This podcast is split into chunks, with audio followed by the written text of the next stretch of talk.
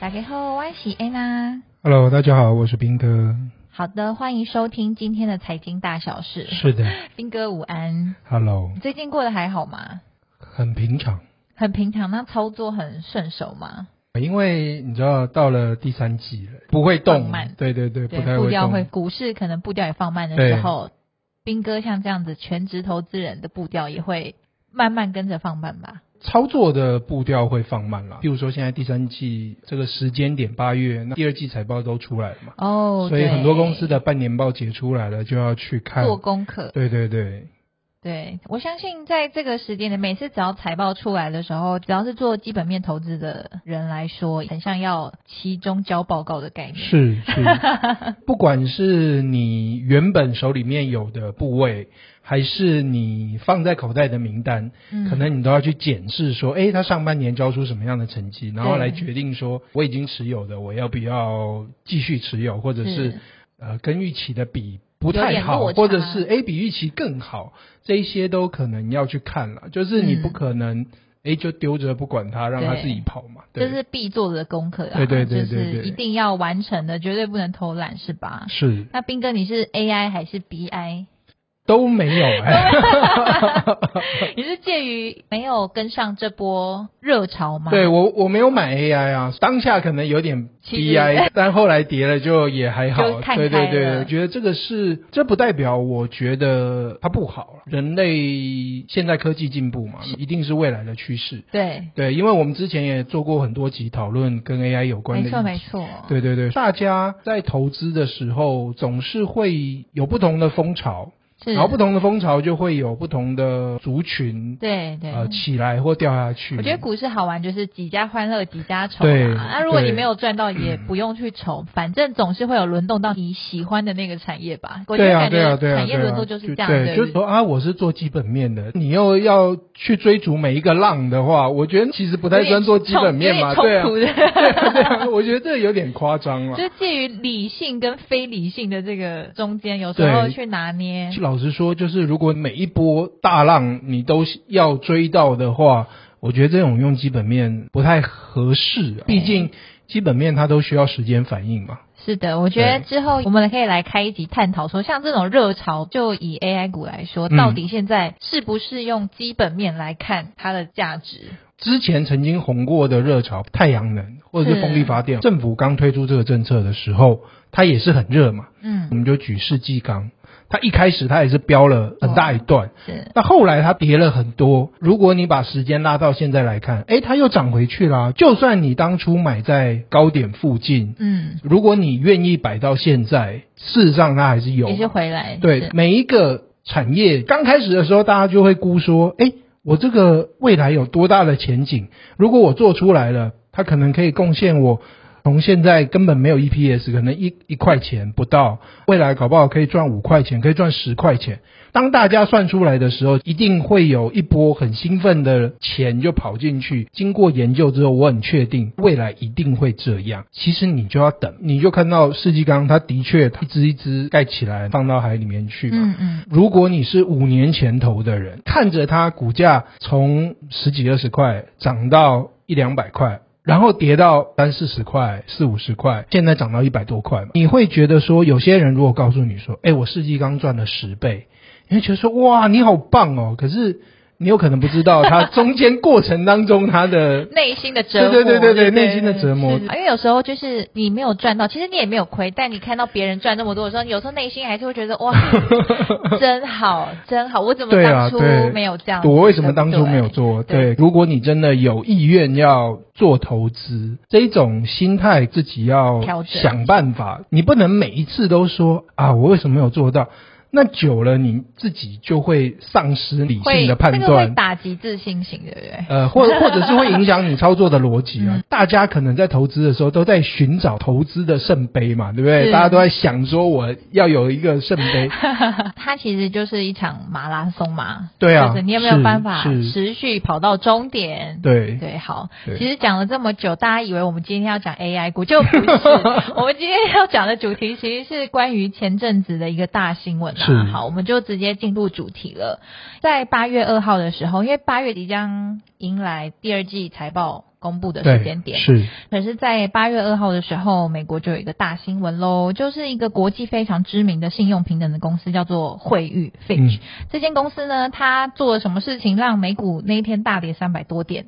它把美债的信用平等从最高的 AAA 调降到 AA 加，对，它这算降评的这个动作，它把它的信用平等降低了。这件事情呢，就导致了这个美股大大的震荡了一下，对，震荡了一下。是，到底惠誉这件事情为什么？对于国际股市带来的冲击还不小哦？对，然后连带的台股会不会有什么影响，或是对于投资人来说，嗯。嗯会不会有什么一些决策上的不同？我觉得这件事情我们今天可以来聊一下。好，在这之前想要问一下斌哥，因为你是一个专业的投资人嘛，是你平常有在投资所谓的债券吗？还是都是以股票为主？啊、呃，我是以股票为主了。嗯，就就是因为其实债券赚太少。彬哥想说，你不能说出来。没有没有，不是整个国际债券的池比股票大很多。嗯，对，其实债券市场水非常的深。对我这种小角色来说，水是又深又广。对对对，它那个不是。普通人可以在里面操作，应该是这样讲，投资股票，所以我们就是找到一间公司，你买进那个公司的股票，在这一波成长的时候，它的股价可以跟随着公司，譬如说营收的成长、获利的成长，跟它一起成长。债券呢，它会有一点跟资本利得这件事情不太一样的地方是，债券它本身你是债权人，对，所以我买了这个债券，第一个，如果我持有到到期。发债的那一个人或者是国家，他必须要把这个钱还给我嘛？我可以拿到本金。对对对对，他的面额假设都是一百块好了，你买这个债券，你可以拿回那个面额的一百块嘛？嗯。另外，你在买债券的时候，它是会有一个票面的利率，譬如说，它这一个债券它可能一点五趴或者两趴，你就是固定可以拿到那个利率。哦，所以有点像是你借钱给。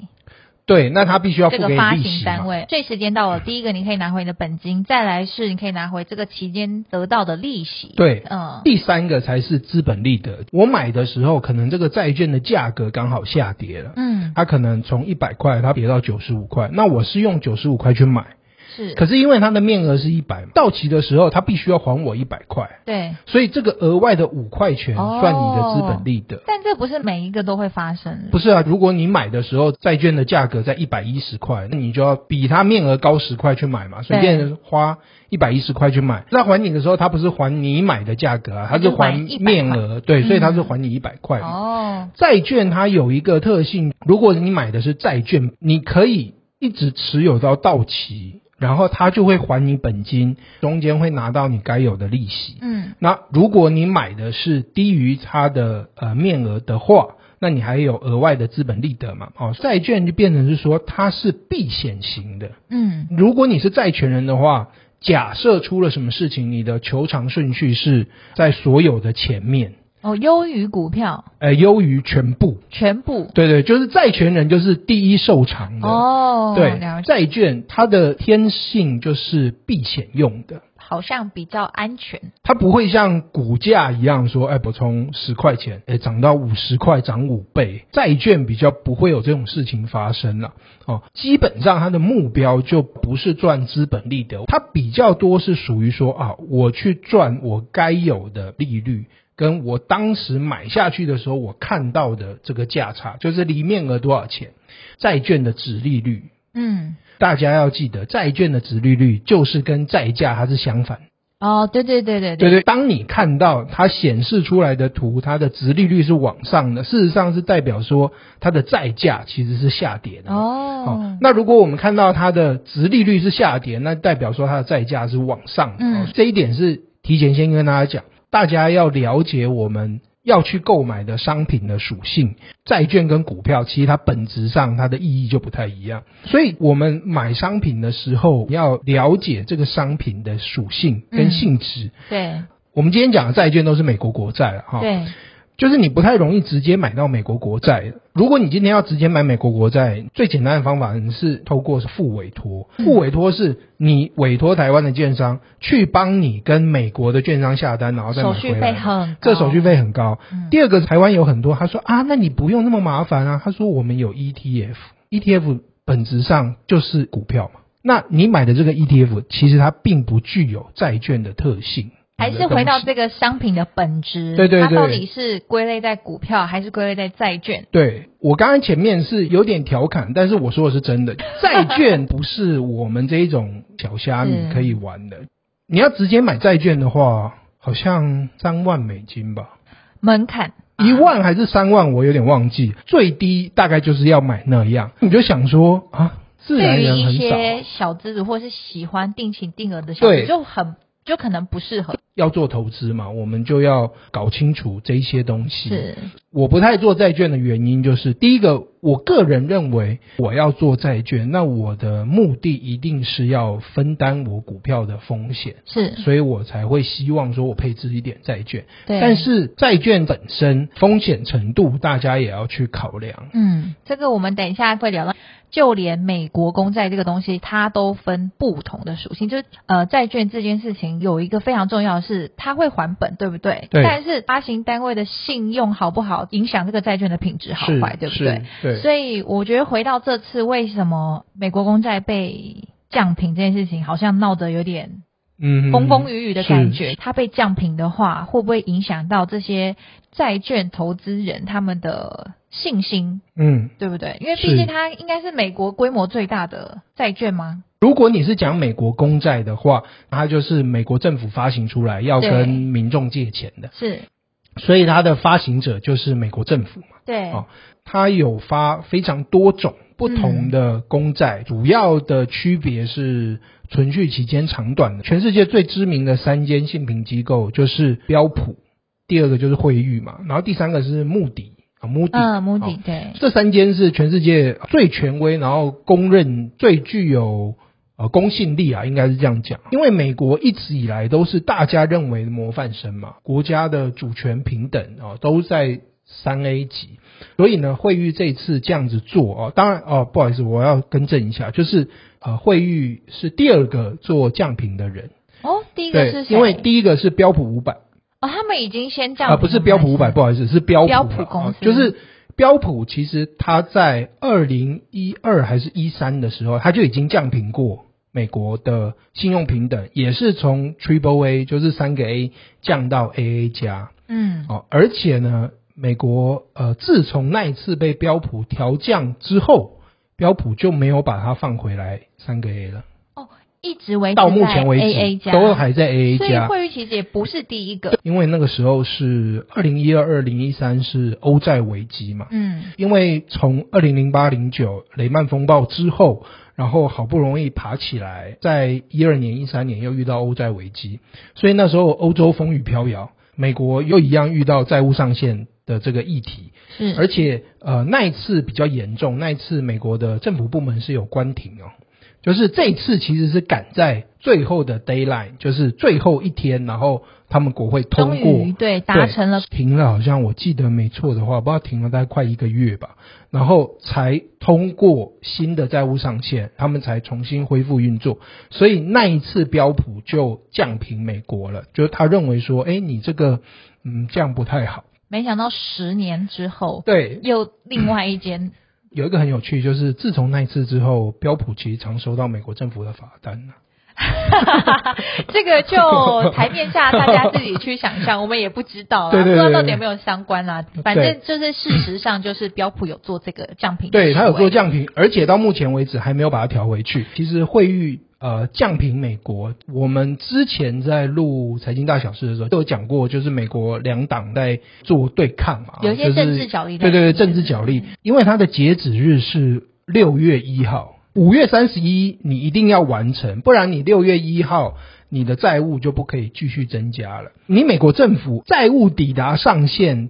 他的意思只是说，我不可以继续发新的债。哎，我用到这边，因为我本来就是，哎，我没钱了嘛。你知道，美国政府 always 都是财务赤字嘛，那就是他一直都负债啊。那负债他就要举债，要借钱，不然他的这个各项政策跟他的这个都没有办法推行嘛。对，因为我看斌哥这边有提供一个很有趣的数字，是说从一九六零年以来，哦，美国经历了七十八次的债务上限。对对对对对。七十八岁，这是 等于其实基本上每一年都会有一次啊。对啊，听起来好像是每一年都会有一次。对，应该怎么讲？美国是少数政府有债务上限这种东西的政府。哦。各个国家就是譬如说法国好了，或者是英国好了，他们政府财政赤字的时候，他也会发债嘛。哦，但是他们就是哎，通过就通过，但是他没有债务上限这个东西，他没有一个说，哎，我发到多少，我的债务到达多少的时候，我就不能继续发了。但是美国有，可是这个债务上限听起来如同虚设啊！如果你每一年你债务上限到啊，我再往上提高，然后隔一年又再提高，是原本是利益良善，因为他们是三权分立的嘛，所以施政都是总统嘛。变成说做事的那一个人，我就一直大肆的挥霍，我要把我的这个债务啊，反正没钱我就借，没钱我就借。嗯、你要提高这上限的话，哦、你必须要经过国会同意。所以我们常常看到新闻，就在讲说，哎，两党之间又在如何的去针对这个债务上限调整，又在那边有一些争执啊什么的，其实就是为了这个。对，那它原本是用来制衡用的。是哦，你如果说我真的不让你提高美国的债务。他有很多基础建设，他也要用债务；他发给他的所有公务人员的薪水，他也要用这个债务嘛。嗯，因为早就已经安排好，像现在拜登，他有这个大基建计划嘛。那你这个大基建不可能我一年就全部都盖完了，搞不好这个是个五年甚至十年的工程，所以我安排下去，我不可能说。我现在开始做下去，我可能要花五年把它盖完。我总不能我这一笔钱就第一年全部花下去嘛。嗯、我一定是，诶，我做到哪边，然后我这个预算就拨下去嘛。有很多他的财务预算都已经做到，可能譬如说五年甚至十年之后了。对，所以他每一年固定花多少钱都已经列出来了嘛。债务马上。就已经额度不够了，我今年已经全部花完了，嗯、那我明年怎么办？时间到了啊，我就只能再借钱了。应该是说，其实这个恶性循环大概是从，如果我没记错，应该从两千年左右开始，就是当时小布希他接手克林顿的任期开始上任之后，在克林顿期间，他们国家还是有盈余的，我记得没错的话，就是他并不是赤字哦。可是小布希上台了嘛，那小布希最出名就是什么？好像是打仗吧，就是那个他去打了伊拉克嘛，嗯、伊拉克是他有这个打仗啊，那就军费支出嘛，好像有降低富人税之类的吧，反正就是说他收的税变少，可是因为国家有军费支出，所以他支出变多了，他就开始提高。再过来是这几年疫情的关系，可是疫情这件事情就是全世界都在一起发生的嘛，所以其实他也算是一个不得不经历的一个这个过程嘛。对。应该是说他不得不借更多钱，对，因为他也没办法，对，所以你知道大家就是开个玩笑就喜欢说，你看美国人就是没有储蓄的观念，你看他们就是爱花钱，有多少钱就花光光，对，就是一种民族特性的那个吗？对，这个很麻烦哦。他疫情之前，二零一八、二零一九的时候，嗯、美国的总债务大概是二十出头兆，今年年初公告的时候已经变三十一兆了，成长了一半呢。对，就是等于说，他 五年就增加了大概十兆左右的债务，平均他每一年就快要两兆嘛。所以其实这次会议为什么会把它降平，一定就是考量到他们是觉得说，这个其实是会给美国带来财政危机的一个隐忧。因为美国一直发债这件事情是共识跟逻辑，的确，美国的国债最坚挺的金融商品之一。嗯，哦，定锚全球的金融商品的一个呃标准，美债在全球的需求量是很大的，原因是因为到目前为止，美元还是全世界呃使用率最高的国际的结算货币嘛，每一个国家它都有持有美元的需求，你有持有美元的需求，你总不能说，哎，美国你就给我一点美金，不不太可能是这样嘛，嗯，美国发债。你买了债之后，你就等于持有美元了。嗯，因为你买了债，所以美国政府就会给你美金嘛。是哦，所以这个是这个逻辑。所以为什么美债是全球总容纳量最大的金融商品？因为你没有听过，就是其他国家就是，诶，我一直负债，然后我一直印印钞票。所谓的印钞票就是它一直发债嘛，那就是让全世界来买。的原因就是因为美元。的这个用途不一样。你现在发生一个状况，现在全球都因为疫情的关系受到冲击，然后大家都从疫后要复苏嘛。前段时间因为大家都知道的通膨，各国他们都有这个要降低通膨的压力，嗯，所以他们都在升息嘛。